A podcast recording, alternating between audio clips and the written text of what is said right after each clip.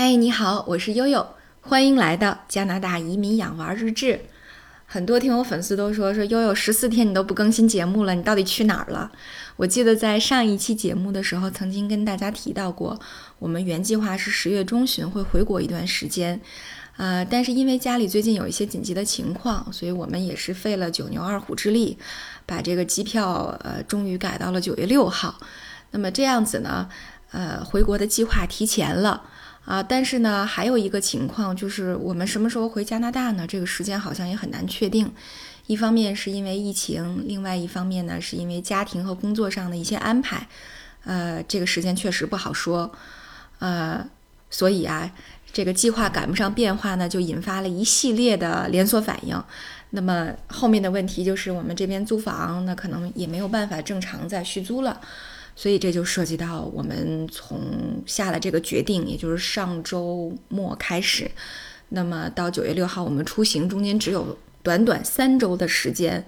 呃，既然这个归期出现了新情况呢，我们呃就要搬家啊，就要对已经生活一年半的这些生活用品做一些断舍离，还要呃把这个加拿大这边呃一些这个正在进行的工作呢，呃先暂停下来。所以正是因为出现了这样的新情况，所以悠悠和大洋啊，几乎是呃零零七的在工作吧，一睁眼就在收拾，啊，一直收拾到这个实在坚持不住了，赶紧休息一下，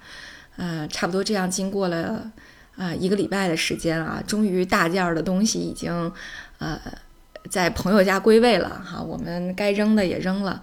呃。终于有时间能够坐下来松一口气，在节目里面给大家汇报一下我们的近况了。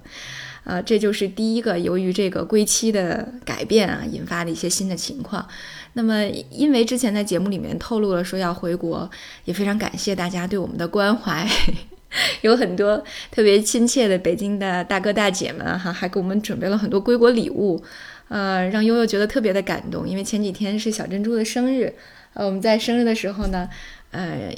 那个有一位这个我们的听友啊，他本来家离我们在北京的家就住得很近，然后还用呃珍珠啊，然后奥斯卡还有悠悠大洋我们几个的照片做了很多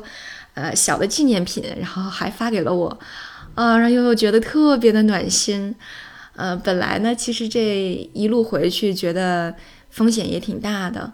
呃，悠悠一直心里特别忐忑，但是现在呢，对回家和回国的这种啊殷切的期待，远远超过了呃对风险的这种纠结和担忧吧。所以特别特别感谢大家对我们全家的这个关怀哈。所以这是要跟大家汇报的第一个新情况。那么呃，确实在没有更新的这个十四天里呢，也呃。加拿大这边的生活也有这么两个新情况啊，今天也是借这个节目的机会跟大家分享一下。一个呢是孩子们开学的新情况，还有一个呢就是有关于福利的新情况，也算作对之前节目的一些补充吧。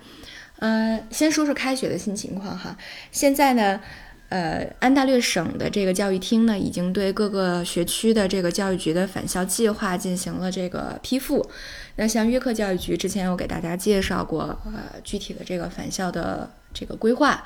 啊，已经得到了批准。那么，呃，多伦多的这个多伦多市的这个教育教育区的教育局呢，它的这个返校计划呢，呃。因为和这个约克教育局有一些不同，比如说他的这个每天上学的时间承诺的时间更短，呃，他的这个呃课堂的规模没有进这个呃限制的人数，可能没有对人数限制的那么严格，所以在第一次上报的过程当中呢，没有呃批这个没有通过，所以这个整个多伦多的这个学区的呃学校会延迟他们的开学日到九月十五号。啊，那么要对他们相关的一些开学的一些准备工作，呃呃相关的计划和一些这个呃配置进行调整以后啊，教育厅批复了才可以。那么根据呃家长回复的这个选择的情况呢，差不多现在呃这个留在家里上网课的学生占到三分之一的比例啊，无论是这个小学还是中学。呃，差不多都是一个三分之一的比例。那，呃，回校的学生占到了三分之二。那可能这个，呃，比例在高中呃更加悬殊一点儿哈，可能上网课的占到百分之二十，那回校的返校的呢占到百分之八十。呃，现在看来呢，这个主体还是返校。呃，有很多的这个家长群和邻居群都对这个事情做过讨论，因为确实，呃，很多双职工的家庭无法预料在呃九月份开学以后，那么。呃，那么随着安大略省经济的这个重启计划，呃，各个的公司和单位会不会要求大家呃返回办公室上班？所以一旦返回之后呢，那么呃在家的孩子就没有人照顾了。所以这也是为什么大家呃不得有的有的家庭确实是不得不做出了这样的选择。呃，那么能够看护的基本上还是选择了这个在家让孩子去上网课的这种方式。呃，那么我们在前几天呢，也收到了教育局的这个确认信，就是，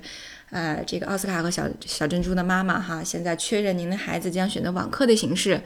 啊，那么在九月正式开学以后，啊，那么在家进行这个网上和这个自学混合制的这种学习，但是呢，他也给你留了一个灵活性，就是目前我们还有几天的时间可以考虑，呃，如果你还愿意返校，那么还可以再重新修改你的选择，也就是说，刚才我们提到的这个。呃，这个三分之一、三分之二啊，或者是百分之二十、百分之八十的这个比例，还是有可能，呃，在短期之内会有一定的微小的调整的哈。但是呢，我看很多呃家长呢，现在这个选择的情况都是呃返校选网课的。呃，调整更多一些，就是有很多人反悔了。他觉得可能目前从美国返校的情况来看，学校和幼儿园啊，包括这个夏令营也发生了很多这种聚集性的感染情况，所以也有很多家长呢决定，嗯，把这个 in person 的这种返校呢改成这个上网课的情况哈。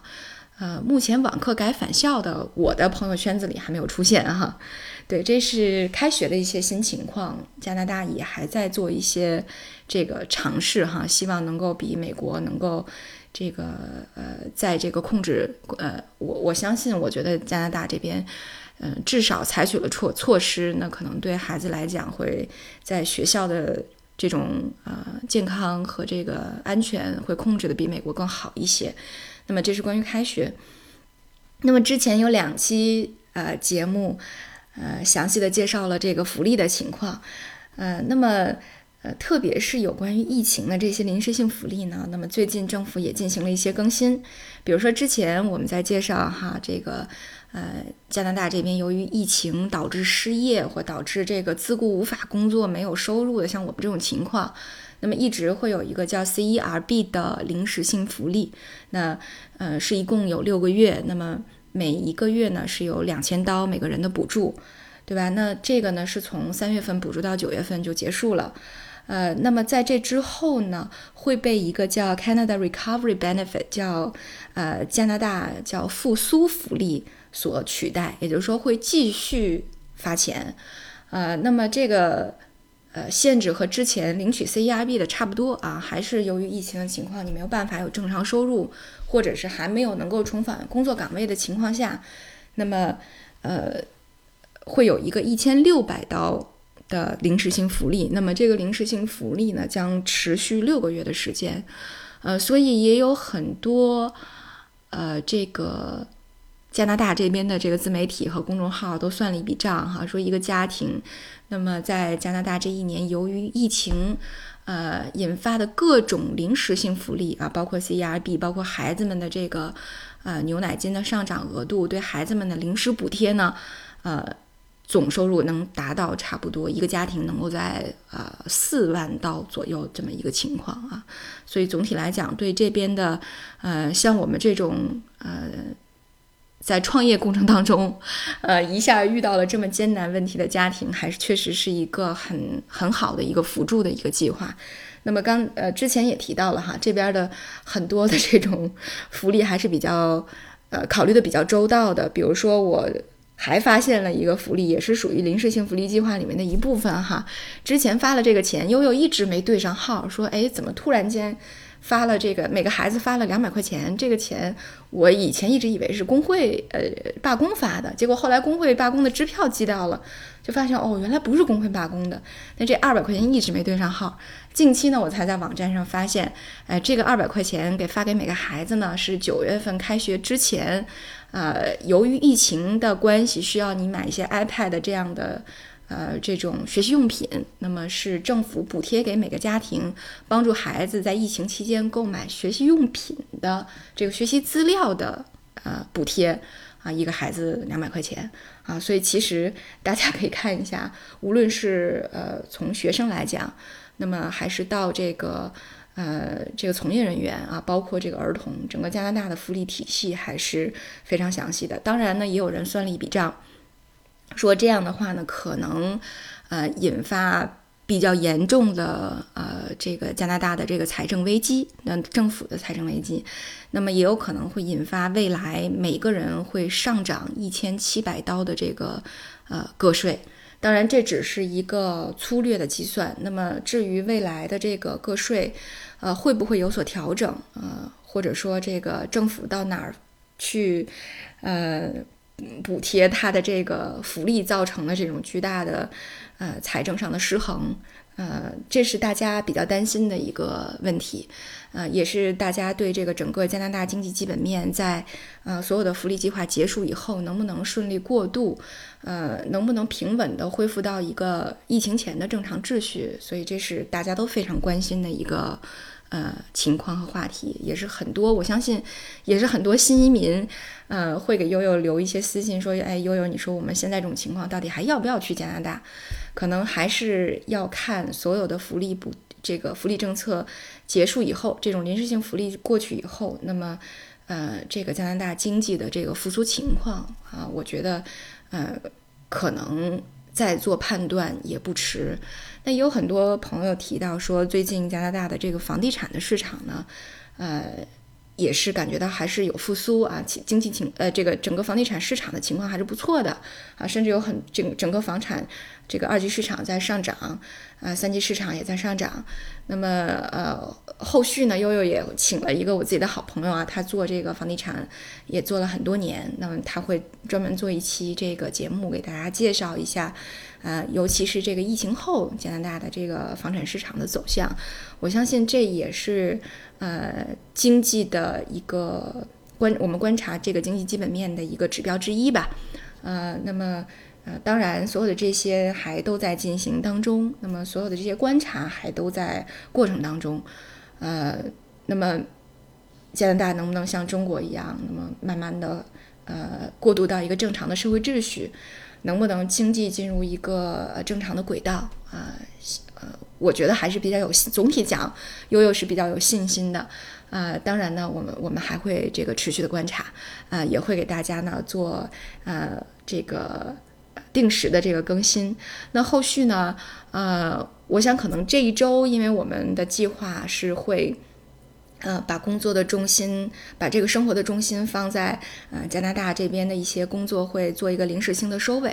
啊，那我们的节目呢，在这一周啊，应该还可以隔三差五的定期更新。那么再往后到九月份以后，可能我们就要准备回国了，呃，那么呃。九月六号，呃，到国内呢是在西安隔离十四天。那么在隔离期间，我相信会有更多的 呃时间和有趣的话题来跟大家去定期的更新我们的节目哈。所以也对这段时间可能这个节目无法正常的呃按照一定的像以前之前那么高产那么频繁的去更新节目呢，呃。